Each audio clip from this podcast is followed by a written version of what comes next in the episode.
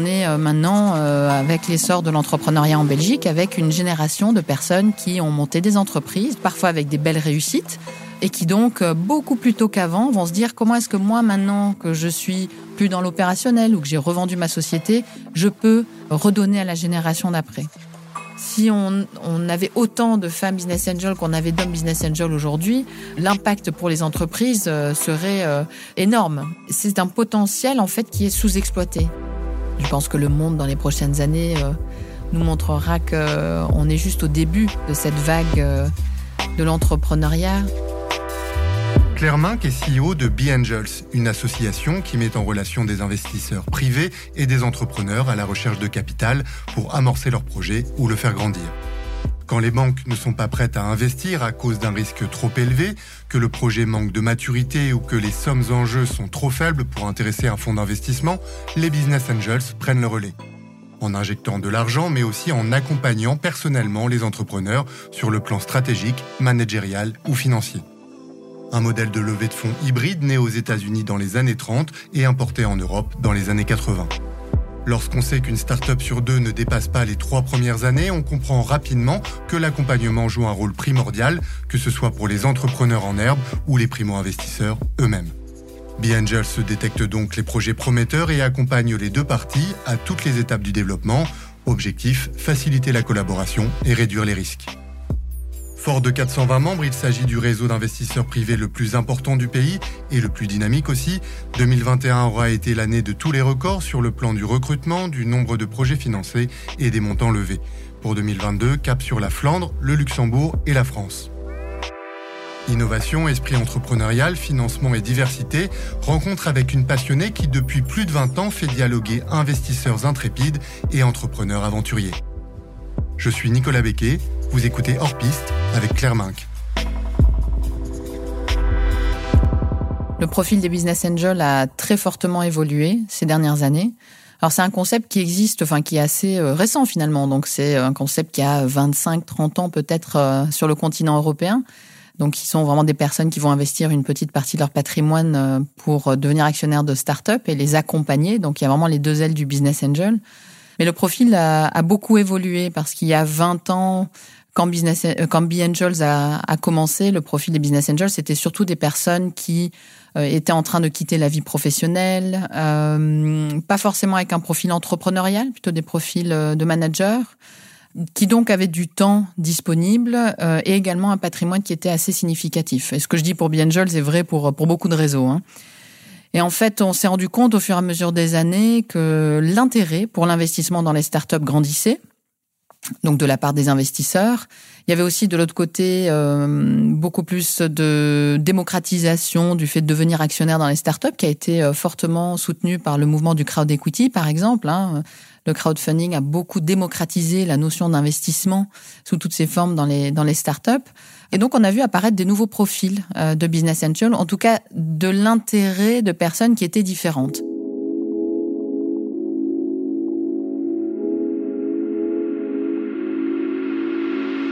Alors, il n'y a pas de, a pas de profil type, je dirais. Euh, alors c'est différent de pays en pays, mais chez B-Angel, je pense que le et chez B-Angels en tout cas, mon regroupement, c'est probablement pour moitié des personnes qui ont un profil plutôt entrepreneurial, donc des gens qui sont euh, à la tête de leur propre entreprise, des gens qui ont une start-up qui l'ont vendue ou plusieurs start-up qui les ont vendues, et l'autre moitié sont euh, plutôt des profils, comme je le disais, voilà, managers, euh, souvent qui travaillent dans l'innovation, parce que finalement ça les démange. Hein. Donc les gens qui travaillent dans l'innovation, ils rencontrent plein de start-up et bah, évidemment très rapidement on se dit tiens comment je pourrais aider? Je deviens mentor, je deviens coach, ils ont besoin d'argent, comment je fais? Donc euh, donc c'est quand même des gens qui ont cette appétence pour l'entrepreneuriat et, l'innovation. Donc il n'y a pas de profil type. Je dirais que c'est la motivation peut-être qui est importante, euh, qui est commune euh, dans un réseau de business angels, c'est de vouloir investir mais aussi apporter quelque chose. Euh, il y a vraiment une double motivation. C'est euh, vraiment le volet euh, investissement en capital, mais aussi comment est-ce que moi, par rapport à mon parcours, mon expérience, je peux aider cette entreprise pour lui faire gagner du temps, lui faire gagner des ressources, la faire grandir plus rapidement. Je pense que le, le profil va continuer à évoluer dans les dans les dix prochaines années pour plusieurs raisons. D'une une première partie parce que je pense, et ça c'est très positif, que dans l'écosystème, il y a de plus en plus cette notion qui avant était très américaine de redonner quand on a reçu, mais je pense qu'on est maintenant avec l'essor de l'entrepreneuriat en Belgique, avec une génération de personnes qui ont monté des entreprises, de plus en plus de gens qui sont devenus entrepreneurs, parfois avec des belles réussites et qui donc euh, beaucoup plus tôt qu'avant vont se dire comment est-ce que moi maintenant que je suis plus dans l'opérationnel ou que j'ai revendu ma société, je peux euh, redonner à la génération d'après? Et donc là, une façon de le faire, ça va être de devenir investisseur dans ces startups. D'autre part, il y a de plus en plus de, de gens qui sont sensibilisés par euh, euh d'autres formes, euh, d'autres classes d'actifs. On me disait que ça, ça, peut être le, le, crowdfunding ou ça peut être aussi la crypto-monnaie qui se disent tiens c'est intéressant en fait tout ce monde financier alternatif parce que mine de rien le business angeling fait toujours partie d'une classe d'actifs alternatifs alors que bon voilà c'est c'est quand même du capital risque et, et ça existe depuis des, des dizaines d'années. Mais de se dire c'est quoi toutes ces c'est quoi toutes ces façons finalement de, de placer son patrimoine, d'investir son patrimoine? Euh, donc il y a beaucoup plus de curiosité et je pense beaucoup plus de euh, d'intention aussi des personnes de maîtriser la façon dont ils vont euh, investir leur patrimoine. Et donc cet intérêt va faire qu'il y a beaucoup de gens qui disent tiens, quand je deviens business angel, qu'est-ce que ça veut dire? Ben, Ça veut dire qu'en fait, quand on devient actionnaire des startups, on est aux premières loges pour savoir ce qui s'y passe et que quand c'est un succès, on est extrêmement fier parce qu'on a pu accompagner et, que l'entreprise a eu de l'impact en plus en termes de création de valeur, de création d'emplois.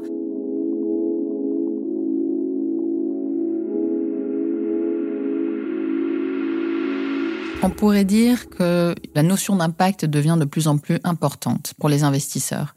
Quand on regarde l'activité de Business Angel, l'impact est toujours important parce que du fait de la double motivation des investisseurs, c'est-à-dire d'investir pour un retour sur investissement, mais également de pouvoir jouer un rôle auprès de sociétés qui sont majoritairement dans son pays, de les accompagner, il y a déjà une notion d'impact. On, on, sait qu'on euh, c'est pas de la spéculation. Euh, on est en prise directe avec des entrepreneurs qui sont réels, qui sont bien là, qui ont des vrais soucis euh, euh qu'on doit accompagner. Donc la notion d'impact est déjà présente. Mais il est clair que les deux dernières années avec la pandémie ont vraiment accéléré l'intérêt pour une partie des investisseurs de se focaliser sur des investissements qui, qui font du sens et qui ont un vrai impact, que ce soit environnemental, sociétal et donc plutôt euh, dans des solutions qui sont des solutions must-have, donc euh, plutôt que nice-to-have. Donc c'est clair que c'est une tendance qui s'est renforcée ces dernières années. Après, c'est toujours de l'investissement dans l'innovation. Donc c'est comment est-ce que l'innovation va accompagner la transformation euh, écologique? Comment est-ce que l'innovation va accompagner la transformation de l'éducation? Comment est-ce que l'innovation va accompagner la transformation du système bancaire? Et à chaque fois, c'est de se dire qui va bénéficier de ça Donc la transformation du système bancaire va notamment bénéficier, par exemple, si on est sur des euh, nouveaux business models ou autres, à des gens qui aujourd'hui n'ont pas accès au crédit. Donc voilà, effectivement, c'est un angle qui est de plus en plus euh, important pour les investisseurs, je pense. Après, euh, nous, dans notre domaine qui est le capital risque, euh, on est toujours, euh, je dirais, attentif au côté, comme je le disais, innovant, mais aussi à l'effet d'échelle. Donc, ce sont toujours euh, des projets qui doivent avoir un potentiel de, de grandir assez fort et d'avoir un impact assez fort.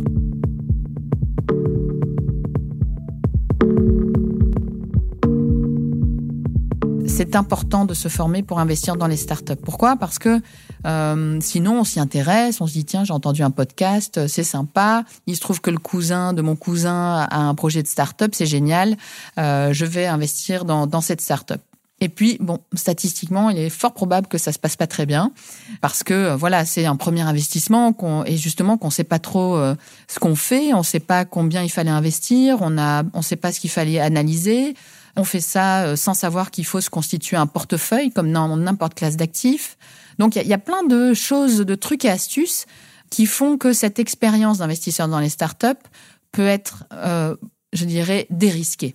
Donc ce qu'on peut faire, c'est apporter de l'éducation et des formations. C'est ce que nous faisons notamment pour dire voilà, on va vous donner quelques clés pour que votre expérience de business angel se passe du mieux possible et que vous soyez conscient que vous allez avoir des échecs en tant qu'investisseur et que c'est normal et que euh, vous allez avoir des succès. On va essayer de faire un maximum pour euh, que voilà que, que tout se passe bien. Quelque part qu'on soit conscient de cette expérience plutôt qu'on se dise tiens c'est chouette je vais investir et, voilà plic ploc on sait pas ce qu'on fait ou tiens il y a du tax shelter et puis finalement bah oui on peut déduire 45% mais il y a 55% qui restent à risque et donc les 55% qu'est-ce qu'on en fait?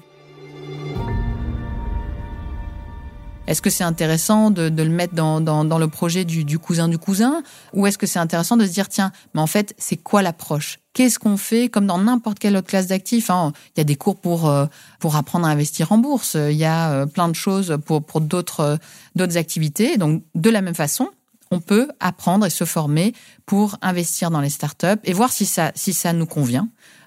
si on a le patrimoine pour, qu'est-ce qu'on doit allouer comme part de patrimoine, quelle est notre stratégie d'investissement par rapport à notre profil? Qu'est-ce qu'on peut apporter aux entrepreneurs en plus que de ce capital?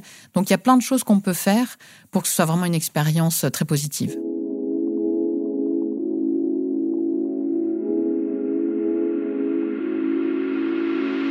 On peut promouvoir l'esprit euh, entrepreneurial à, travers l'investissement. Euh, il y a de nombreux business angels en fait qui euh, euh, sont peut-être en milieu de carrière et qui décident de, quitter leur entreprise pour devenir investisseurs. Et une des motivations pour le faire, c'est de comprendre le monde de l'entrepreneuriat parce que peut-être qu'on a derrière la tête une idée de, création d'entreprise et que finalement on se dit bah voilà je suis je suis business angel et donc j'investis dans les startups j'apporte ma connaissance sectorielle ou autre ou transversale mais comme ça aussi, je, me frotte à ce, à ce monde de l'entrepreneuriat pour éventuellement euh, créer une entreprise. Aussi dans les transmissions de génération, par exemple des, des gens qui ont des entreprises familiales avec la prochaine génération qui doit euh, reprendre le flambeau.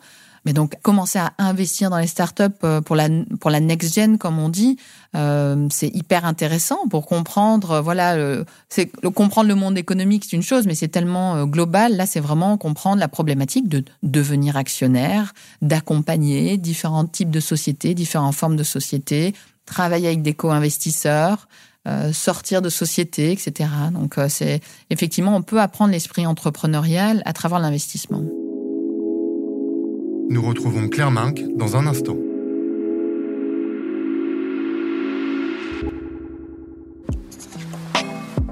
De retour avec Claire Minck dans Hors Piste, le podcast de l'écho qui invite les décideurs et les décideuses à partager leur vision à 10 ans pour imaginer un autre avenir collectif hors des sentiers battus. La mobilisation de l'épargne est un enjeu pour l'économie euh, globale notamment donc pour le, financement des entreprises. Donc les entreprises ont besoin de capital quand elles n'ont pas accès à du prêt bancaire ou qu'elles sont euh, trop jeunes pour intéresser des fonds de capital risque structurés. C'est là que les business angels interviennent. Euh, la mobilisation de davantage d'épargne est essentielle parce qu'il y a de plus en plus d'entrepreneurs, il y a de plus en plus de projets. Alors tous ne seront pas éligibles au capital risque. Hein. Donc toutes ne sont pas des sociétés qui vont un jour avoir besoin de business angels ou de fonds de capital risque, mais toutes sont des sociétés euh, qui ont du sens pour leurs créateurs, qui vont être euh, créatrices de, de, de valeur, de euh, d'emplois, donc qui sont de toute façon utiles pour l'économie. Et donc si on veut apporter ce capital supplémentaire, il faut le mobiliser. Et on parle tout le temps de, ces comptes d'épargne qui débordent. Euh, et on se dit, mais finalement, est-ce qu'il n'y a pas une asymétrie euh, ou une certaine forme d'asymétrie entre l'épargne qui est disponible, les besoins de, des entreprises Donc, comment est-ce qu'on fait pour euh, amener davantage d'épargne dans ces entreprises? Alors, une façon de le faire, par exemple, ça a été le tax shelter, parce que le tax shelter permet d'investir pour des individus dans des startups, certes, qui sont euh, la clientèle business angel capital risque, mais finalement dans l'entreprise de son cousin qui monte un projet euh, et qui euh, voilà va, va créer sa société, qui aura certainement une, une, très chouette trajectoire. Donc la mobilisation de l'épargne, c'est un peu comment est-ce qu'on on, on, enlève ou on fait sauter quelques, quelques freins à l'investissement dans l'économie réelle pour diversifier le patrimoine des Belges on dire voilà, vous faites de l'immobilier, c'est super. Et maintenant, comment est-ce qu'on vous encourage à aller dans des classes d'actifs qui sont un peu plus risquées, euh, mais qui aussi euh, soutiennent, soutiennent l'économie?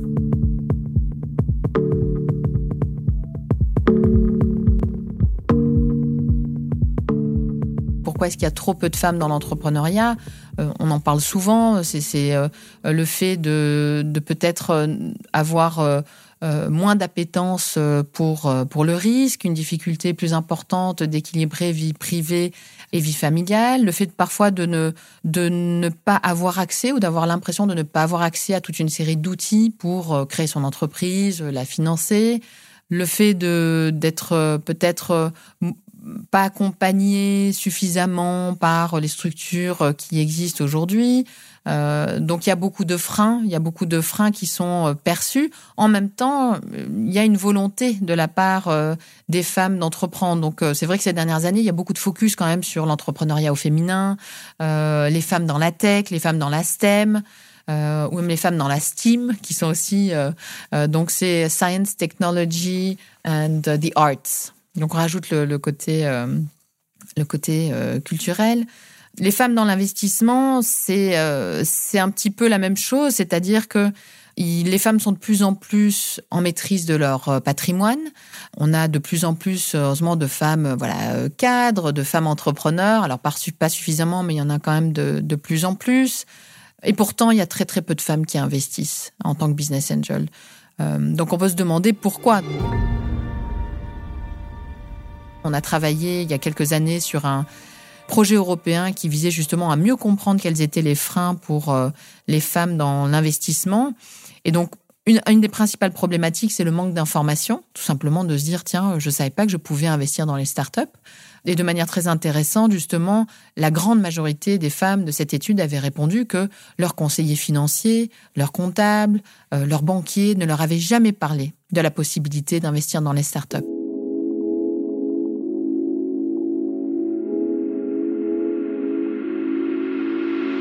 Ce qui est souvent le résultat d'un biais des conseillers qui vont dire mais comme c'est une femme, elle est probablement plus prudente avec euh, son épargne, donc je vais lui proposer que des choses qui sont assez dérisquées. Alors que parfois, la demande est de dire, voilà, j'ai un patrimoine, j'ai envie d'aider euh, les jeunes entrepreneurs, qu'est-ce que je peux faire? Et puis en plus, sachant que dans certains pays, il y a des incitants fiscaux, euh, donc une manière de dérisquer en plus.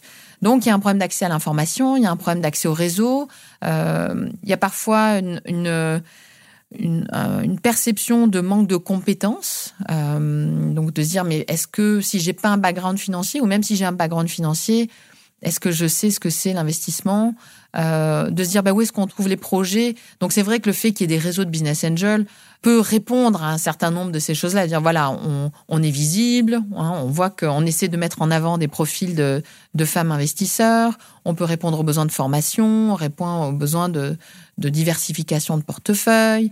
Euh, donc, mais il y a, y a, un vrai enjeu parce que c'est vraiment euh, euh, c'est un potentiel en fait qui est sous-exploité. Et si on si on, on avait autant de femmes business angels qu'on avait d'hommes business angels aujourd'hui, euh, voilà, l'impact pour les entreprises euh, serait serait énorme.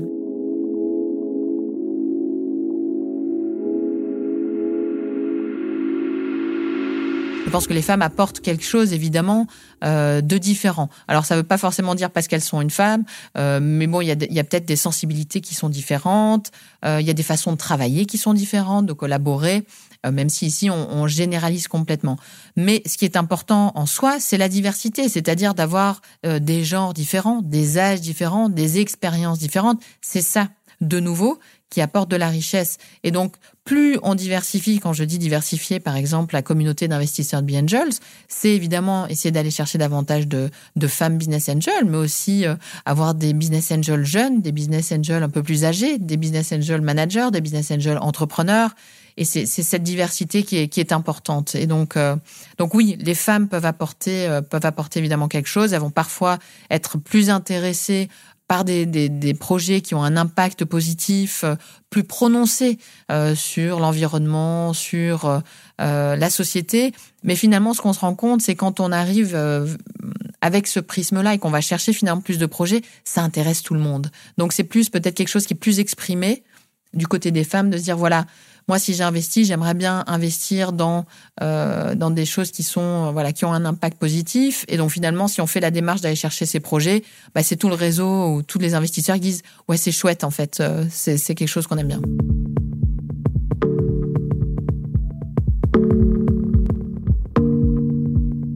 Pour moi, un des enjeux les plus cruciaux de la Belgique, c'est euh, de renforcer l'investissement dans le, dans le système éducatif. Je pense qu'aujourd'hui, il y a énormément de disparités dans euh, dans le la qualité euh, des écoles, dans, dans le financement, dans, dans, dans cet accès à l'éducation finalement qui devrait être euh, la même qualité d'éducation pour tous, parce que sinon c'est les générations futures qu'on met en danger. et donc je pense que cette attention à, à cette qualité d'éducation uniforme, un contexte d'éducation qui soit uniforme pour toutes les écoles est quand même est quand même très important. Voilà, je le dis pour la Belgique, mais je pense que c'est le cas pour la France, pour d'autres pays. C'est la base du problème. Et si on résout pas ça, euh, on peut résoudre tout ce qu'on veut derrière. Euh, ça, dans le long terme, je pense qu'on n'arrivera pas à grand-chose. Ce qui devient important, c'est non seulement le contenu de ce qu'on enseigne, mais effectivement des, soft skills, euh, donc peut-être l'empathie, hein, le, sens critique, aussi voilà l'aspect de compétence. Donc on dit souvent qu'il y a pas, il y a un problème entre les, les besoins des sociétés euh, en termes de métier et puis finalement euh, les gens qu'on forme, il y a, il y a un mismatch complet. Et le problème, c'est le temps que ça prend d'adresser tous ces tous ces challenges, hein, parce que quand on gère un État, évidemment, euh, c'est pas comme quand on gère une start-up où où, où les choses sont beaucoup plus euh, beaucoup plus immédiates. Euh, donc ce qu'il faut effectivement, c'est et donc moi je, par exemple je suis basée à Bicentral où bah, l'ADN de cet endroit c'est vraiment de, de former au métier dont on a besoin aujourd'hui, de former des gens, euh, de donner une chance aux gens de se, de se former au métier dont on a besoin aujourd'hui, mais aussi au métier de demain, de former les jeunes au métier euh, de demain, de dire voilà, demain, il faut que les enfants apprennent à coder. Euh, alors tous ne vont pas euh, travailler dans ce monde-là, mais le fait d'apprendre euh, des compétences, qu'on les applique par exemple pour créer un jeu vidéo, qu'on les applique pour créer une entreprise, ou qu'on les applique finalement simplement parce qu'on a fait travailler son cerveau d'une certaine manière, c'est très intéressant.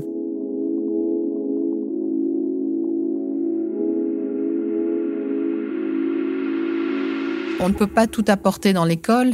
Euh, donc le, cadre familial a un rôle, l'école a un rôle, et puis après, c'est très important de, de, créer des liens entre différentes initiatives. Euh, alors soit à travers des associations, soit à travers euh, le contact entre le monde culturel et le monde scientifique. Donc le contact entre, en fait, ce qui crée de la valeur, c'est la diversité. Et le succès de Bicentral, c'est la diversité, mais finalement sur des piliers quand même communs qui sont euh, l'entrepreneuriat, la réduction de la fracture numérique, la réduction de la fracture sociale. Et en fait, on se rend compte qu'il y a énormément de métiers, énormément d'organisations qui gravitent autour de, de, de, de des solutions à apporter à, à ces problèmes-là. Et donc, le, le secret, c'est le lien entre des, des associations, entre des organisations, entre différents métiers. C'est vraiment ça qui, qui, crée la, qui crée la richesse et qui apporte finalement tout le set de compétences dont les gens ont besoin. Et en fonction de ce dont ils ont besoin, ils peuvent s'adresser à différents euh, interlocuteurs.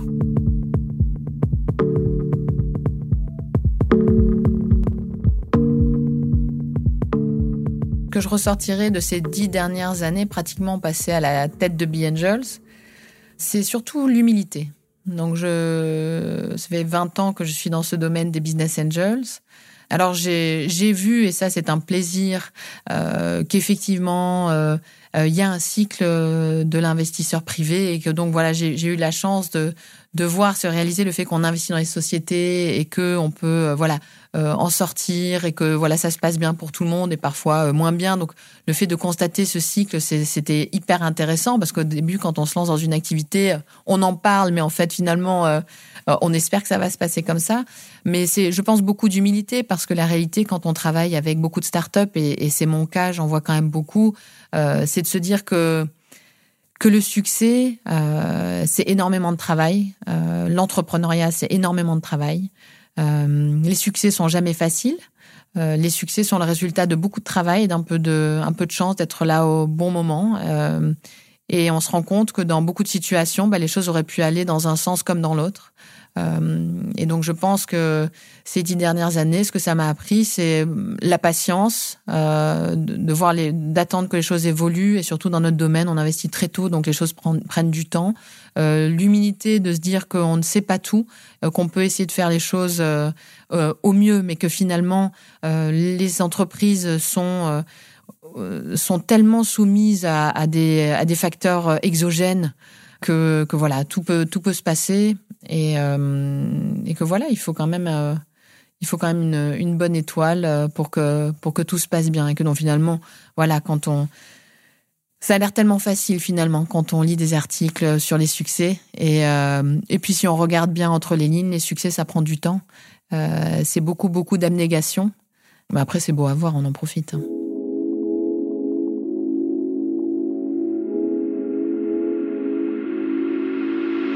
Les défis euh, dans, les prochaines années, c'est de réussir à, profiter de cet intérêt pour l'investissement dans les startups ou dans les scale-up ou dans l'économie, hein, avec cette, euh, cet écosystème changeant où tout le monde euh, veut devenir entrepreneur, où tout le monde veut devenir investisseur. Donc, c'est un super moment pour, pour diriger une, organisation comme B Angels c'est tout à fait différent de le diriger maintenant que de, le diriger euh, euh, il y a quelques années. Comment est-ce qu'on utilise tout ce patrimoine qui est à disposition, mais qu'on reste hyper qualitatif pour les entreprises Comment est-ce qu'on trouve des solutions pour euh, avoir davantage de volume tout en restant dans l'ADN de notre métier qui est que les entreprises ont besoin de plus que du capital, elles ont besoin d'accompagnement, elles ont besoin de bienveillance, elles ont besoin de patience. Et donc, c'est euh, un peu réconcilier aussi les rythmes, le rythme, euh, les rythmes et les objectifs. Donc, je crois que ça va surtout être ça le challenge dans les prochaines années, d'arriver à réconcilier tout ça. Je pense que le monde dans les prochaines années nous montrera que on est juste au début de cette de cette vague de l'entrepreneuriat. Vous venez d'écouter Hors Piste, un podcast de l'écho réalisé par Nicolas Baudou, préparé avec Maxime Samin et Gilles Quastio et présenté par Nicolas Becquet. C'était le dernier épisode de la saison 2. Merci beaucoup pour votre fidélité et je remercie toutes ces personnalités inspirantes d'avoir pris le temps de partager leur expérience et leur vision pour demain. Je vous invite à découvrir l'ensemble des épisodes sur le site et l'application de l'écho et sur toutes les plateformes d'écoute.